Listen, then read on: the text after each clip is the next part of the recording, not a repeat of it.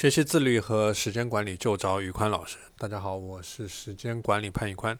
今天我们来聊一聊如何去提升我们的学习效率。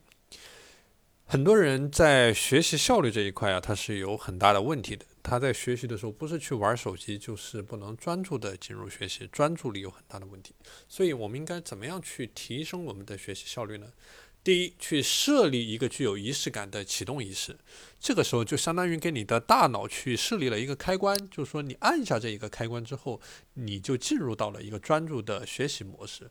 所以说，你可以去深呼吸十下，或者说喝一杯水，或者说吃一块巧克力。总之，你觉得什么事情是有仪式感的，你就怎么来。通过这个有仪式感的开端，你比较庄重、比较正式的进入到了这个专注的学习。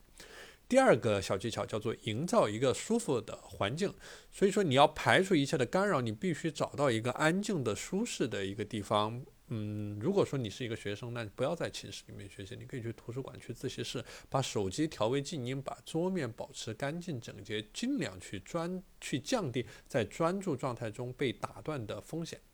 第三，给到自己一个。足够的休息时间，所以说我们讲的是一定要劳逸结合。就比如说你工作二十五分钟，你肯定要休息五分钟，对不对？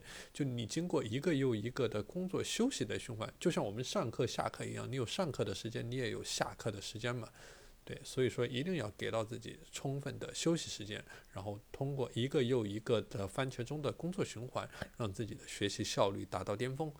好了，今天的内容就和大家分享到这里。在这里呢，我也为大家准备了呃全套的自律的和时间管理的模板。